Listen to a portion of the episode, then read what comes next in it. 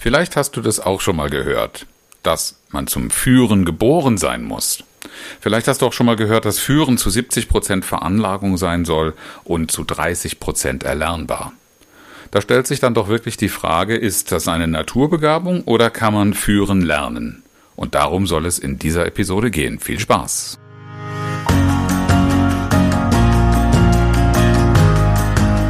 Herzlich willkommen zu Führen im Team, deinem Podcast für Führungskultur und gute Teamzusammenarbeit.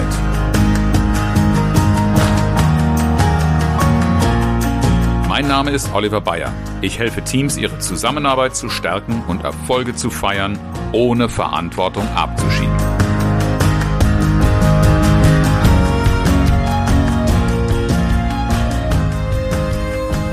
Die Ausbildung von Führungskräften das ist etwas, das es hat früher eigentlich nicht systematisch stattgefunden. Und es ist auch heute noch für viele Betriebe und auch für viele Führungskräfte in der Praxis ein schöner Traum, eine schöne Vorstellung. Weil man ist dann doch häufig eher als bester Fachmann, als beste Fachfrau in eine verantwortungsvolle Position gekommen, weil es doch in erster Linie bei solchen Führungspositionen aus Sicht der Unternehmen auf die Ergebnisse ankam und wie man die sicher zustande bringt. Da wurde sehr, sehr viel Wert darauf gelegt, dass jemand Fachmensch ist und dass äh, auch eine Vorstellung davon besteht, wie man das organisiert, dass ein gutes Ergebnis, eine gute Leistung rauskommt oder dass Ziele erreicht werden. Das ist das, was ich in meiner Welt Management nenne. Und das ist zweifelsohne etwas, eine Fähigkeit, die bei einer Führungskraft unbedingt auch gegeben sein und ausgebildet sein sollte. Eine Ausbildung von Führungskräften im Sinne von führen lernen ist allerdings etwas ganz anderes. Da geht es darum, wie mit Menschen umgegangen wird. Jetzt gibt es eine Menge Kurse dazu zu belegen und wenn man mal so ein äh, Revue äh, passieren lässt und einen Querschnitt zieht, was da so angeboten wird, äh, dann habe auch ich zum Beispiel in meiner sogar schon zu Bundeswehrzeiten Führungsausbildung, aber auch später in Kursen solche wichtigen Dinge gelernt, wie zum Beispiel den richtigen Führungsstil anzuwenden oder Ziele äh, zu formulieren. War auch schon Thema in diesem Podcast mehrmals. Oder wie man richtig und zielgerichtet informiert und kommuniziert. Denn Information und Kommunikation, das ist in der Betriebswirtschaftslehre mir mal beigebracht worden, ist der eigentliche Kern von Führung. Und was man da führt, sind vor allen Dingen auch vielfach Gespräche. Arbeitsrechtliche Grundlagen werden auch oft noch geschult und all diese Dinge, die dazu gehören, dass Personal gut verwaltet, gesteuert und begleitet werden kann. Das ist alles dabei. Es fehlt allerdings noch etwas, nämlich überhaupt die Definition, was ist denn Führen eigentlich? Information und Kommunikation habe ich schon genannt als eine Definition, aber das ist ja nun sehr, sehr allgemein. Und als ich das damals so zu hören bekommen habe, habe ich gesagt, ist das nicht eigentlich etwas, was wir jeden Tag in jeder beliebigen Situation machen? Warum soll ausgerechnet das jetzt Führung sein? Manche denken sich vielleicht, Führung ist Befehle geben, Anordnungen. Oder es ist eine Frage von Belohnen und Bestrafen. Manche sind sehr positiv unterwegs und meinen, sie müssten ihre Mitarbeiter motivieren. Andere eher skeptische Zeitgenossen meinen vielleicht, es muss kontrolliert werden. Und die ganz besonders Geschickten, die wollen manipulieren, damit die Mitarbeiter genau das machen, was man sich von ihnen wünscht. Am besten ohne dass sie merken, dass sie da irgendwo hingesteuert werden und sich ganz, ganz frei und selbstbestimmt fühlen. Da gibt es diesen schönen Spruch, du musst nur lernen, den Gesprächspartner so schnell über den Tisch zu ziehen, dass er die Reibungswärme als für Nestwärme hält. Das ist äh, natürlich nicht wirklich ernst gemeint, äh, sondern als, als Witz. Aber tatsächlich gibt es so manche Führungskraft, bei der ich im Gespräch feststelle, dass sie eigentlich eher auf manipulative Techniken setzt, weil das Vertrauen und äh, die Hoffnung, der Glaube daran, dass der Mitarbeiter, die Mitarbeiterin auch etwas will, nicht so recht vorhanden ist. Wenn wir mal in Wikipedia schauen, da steht bei Führen so etwas als Definition von Leiten, die Richtung bestimmen, in Bewegung setzen und man versteht darunter planende, koordinierende und kontrollierende Tätigkeiten in Gruppen und Organisationen. Na, da sind wir ja wieder bei unserer Verwaltungskraft die sicherstellt, dass Ergebnisse in der richtigen Richtung erarbeitet und verfolgt werden und die eine gute Koordinations-, Organisationsleistung und Dokumentation erzeugt. Das ist kein so attraktives Bild, jedenfalls in meinen Augen.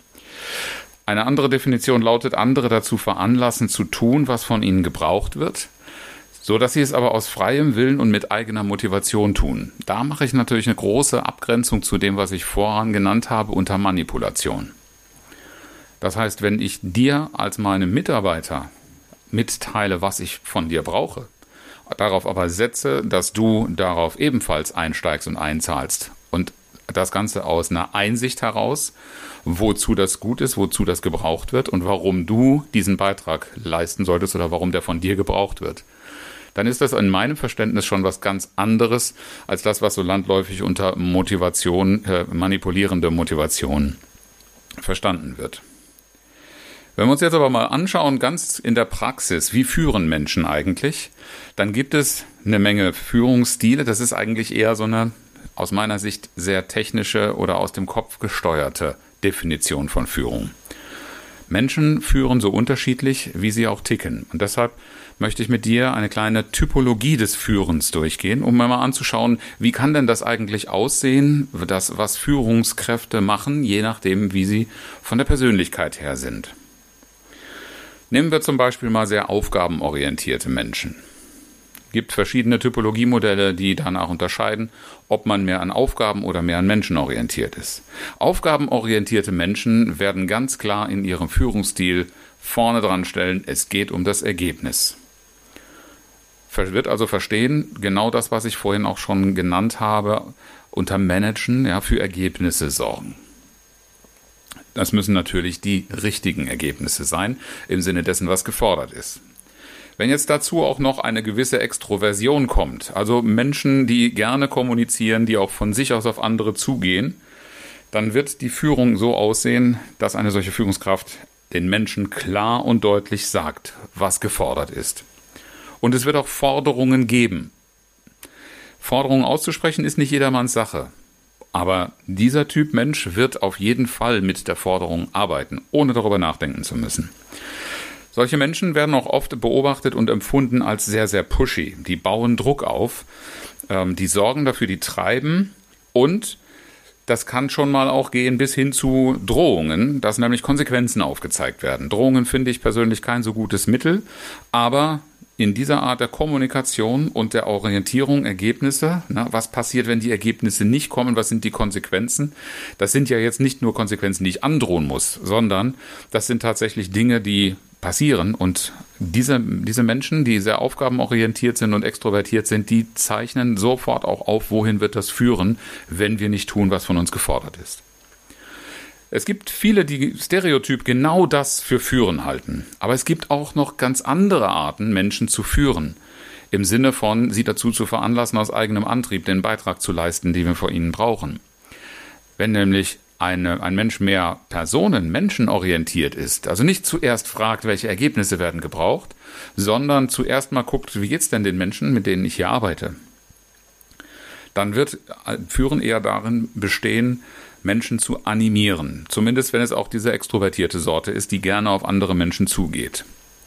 Du kennst bestimmt solche Leute, die dich ansprechen und dich nicht in Ruhe lassen, sondern die dich aus der Reserve locken wollen, die dich animieren wollen, die dich gerne begeistern wollen. Ja, begeistern von dem, was jetzt zu tun ist oder von Ideen oder von Lösungen, von Wegen, von Veränderungen. Und das sind ja Dinge, die nicht ganz so einfach für jeden zugänglich sind. Also auch ein sehr, sehr wertvoller, hilfreicher Führungsstil, wenn es nämlich darum geht, für Lösungen zu sorgen oder einfach auch eine gute Stimmung als Basis für eine, eine lebendige Zusammenarbeit zu erzeugen. Diese Führungskräfte arbeiten auch per se mit einem gewissen Optimismus. Das heißt, es gehört für sie schon zur Lebenseinstellung regelrecht wie ein System, dass ein Glas immer mindestens halb voll ist, aber nie halb leer. Die schauen nicht auf Defizite, die schauen auf das, was da ist und was man daraus machen kann, blicken optimistisch in die Zukunft und verbreiten auch gerne Zuversicht. Eine solche Führungskraft wird sich nicht so gerne damit beschäftigen, wie schwer Dinge sind oder was für Probleme da sind, weil sie einfach darauf setzt, dass man mit positiver Energie viel, viel leichter Hindernisse überwinden kann. Aber es gibt eben auch introvertierte Menschen. Und die gibt es auch unter den Führungskräften. Und es gibt gar keinen Anlass zu der Vorstellung, ja, als introvertierter Mensch bin ich keine gute Führungskraft. Denn auch Führungskräfte, die introvertiert sind, haben ihre Qualitäten. Das sind Menschen, die eine Verbindung zu anderen aufbauen. Introvertiert und menschenorientiert, wohlbemerkt, in dieser Kombination. Solche Menschen haben Geduld. Sie hören richtig zu. Und wenn du dir mal überlegst, was für eine Führungskraft magst du gerne, dann ist das sicher etwas, was du auch schätzen würdest, wenn deine Führungskraft dir zuhört, dass du dich verstanden fühlst, dass du dich gehört fühlst. Ähm, das ist in der Zusammenarbeit generell eine feine Sache, wenn man nicht immer nur selber von sich aus für einen Impuls sorgen muss, sondern wenn man auch einfach bei dem anderen davon ausgehen kann, der steht auf Empfang, der wartet darauf, was ich ihm zu sagen habe und ist daran interessiert, was ich sage. So ein Mensch, der versteht natürlich auch, dass es Probleme gibt. Und er wird sich auch damit beschäftigen, was ist die Natur der Motivation von meinem Gegenüber. Das ist eben dann nicht die Frage von Begeisterung, sondern das können noch ganz andere Dinge sein. Denn nicht jeder Mensch ist gleichermaßen begeisterungsfähig und Begeisterung ist bei weitem nicht der einzige Schlüssel, um Menschen zu aktivieren. Diese Art von Führung ist eher in Richtung helfend ausgerichtet. Es gibt auch Menschen, die das als karitativen Führungsstil äh, beschreiben. Ich persönlich mag diesen Begriff nicht so gerne, aber die Haltung dahinter, die ist damit, glaube ich, gut beschrieben. Helfen und den Mitarbeiter eine Chance geben. Und das sind Menschen, die mit ruhiger Hand führen. Die machen keinen Druck, die sind nicht aufgeregt, die sind nicht aus dem Häuschen, sondern das ist der ruhende Fels in der Brandung. Und auch das ist eine Qualität, wie Führung aussehen kann und die ganz, ganz viele Menschen mitnimmt. Introvertiert heißt aber nicht zwingend auch menschenorientiert. Wenn introvertierte Menschen eher aufgabenorientiert sind, dann sieht der Führungsstil, der intuitive Führungsstil dieser Menschen nochmal anders aus. Denn das sind Menschen, die vor allen Dingen auf die Detailinformation setzen. Bevor sie eine Entscheidung treffen, bevor sie Dinge hm, unternehmen oder auch kommunizieren und informieren, wollen sie erstmal genau Bescheid wissen. Da gibt es auf jeden Fall einen gründlichen Plan, was den großen Vorteil hat, dass Orientierung da ist. Wir wissen sofort, was gefordert ist, was neben der Straße ist und was auf der Straße ist, auf der wir uns bewegen sollen. Also ganz klare Abgrenzungen. Eine ganz tolle Orientierung ist dadurch möglich. Und es ist auch eine große Sicherheit, dass wir auch noch auf dem Weg sind. Denn diese Menschen, die setzen auf Kontrolle. Kontrolle, um zu vergewissern, dass wir das Richtige tun und dass wir es auf die richtige Weise tun. Eine große Stärke dieser Führungskräfte ist, über Analyse und Bewertung klare Orientierung zu geben. Auch hier ist Ruhe im Spiel, ähm, aber vor allen Dingen die hohe Sachkunde und das Fundierte in allem, was diese Menschen tun und sagen, ist etwas, was auch an Führungskräften manchmal als Qualität, sagen wir mal, noch sehr wünschenswert wäre. Und all diese Beiträge, all diese Elemente von Führung, die ich jetzt gerade beschrieben habe, gehören eigentlich alle zu einem ausgewogenen Führungsstil dazu. Das sind alles Beiträge, für die Führung zu sorgen hat aus meiner Sicht. Und du wirst dich bei dem einen oder anderen mehr oder weniger selbst wiedererkannt haben. Und das, was du nicht bei dir wiedererkannt hast, das kannst du lernen. Vielleicht sind insofern solche Überlegungen mit 70, 30 Prozent richtig, wenn du nämlich siehst, einiges von dem machst du sowieso intuitiv. Und die restlichen 30 Prozent sind vielleicht in den Bereichen, die du jetzt gerade gehört hast oder gesagt hast, stimmt, aber das mache ich gar nicht so regelmäßig. Das kannst du lernen. Sodass du insgesamt auf eine gute Mischung kommst. Denn Führung zu lernen ist auch eine Frage des Wollens. Es geht bei Führung um Verantwortung, um die Bereitschaft, Verantwortung zu übernehmen und nachhaltig die besten Ergebnisse erreichen zu wollen. Wohlbemerkt nachhaltig. Das ist der Grund, warum zum Beispiel die Führung alleine über Druck und auf andere Menschen Einfluss ausüben alleine auf Dauer zu einseitig sein kann, weil sie nicht alle Menschen erreicht.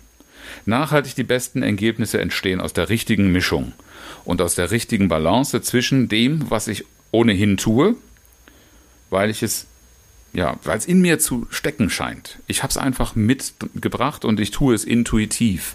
Und viele von uns tun intuitiv die richtigen Dinge. Und das, was du noch dazu lernen kannst.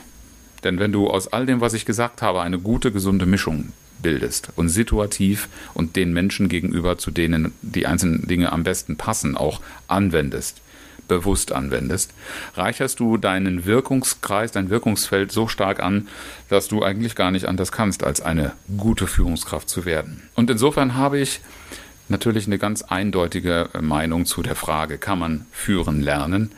Ja, ein Stück weit steckt es in jedem von uns drin, denn viele von den Dingen, die ich genannt habe, wirst du garantiert bei dir haben und das, was noch nicht da ist, das lernst du. Das kannst du lernen und das kannst du natürlich auch dadurch mit aufnehmen in dein Portfolio, indem du die Mitarbeiter in deinem Team aktivierst, die sowas besser können als du. Denn das ist ja gar keine Frage davon, dass sie an deinem Stuhl sägen könnten, sondern du wertest sie einfach auf, du führst sie auf Augenhöhe und das kann ganz, ganz stark gerade auch in deren Motivation einzahlen, denn du bist in ihren Stärken unterwegs. Jetzt hast du sehr, sehr viel darüber gehört, was in meinem Alltag eigentlich der Gegenstand von Workshops, Seminaren und Beratungen ist.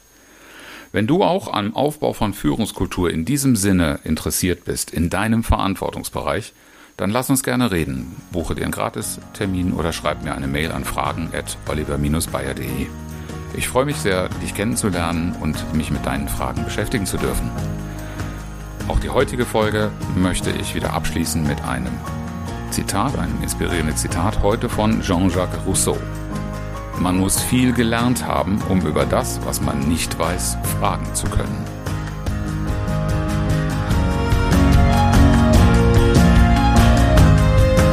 Herzlichen Dank fürs Zuhören und schön, dass du dabei warst.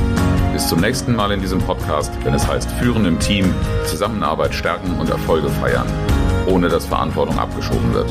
Ich freue mich auf dich.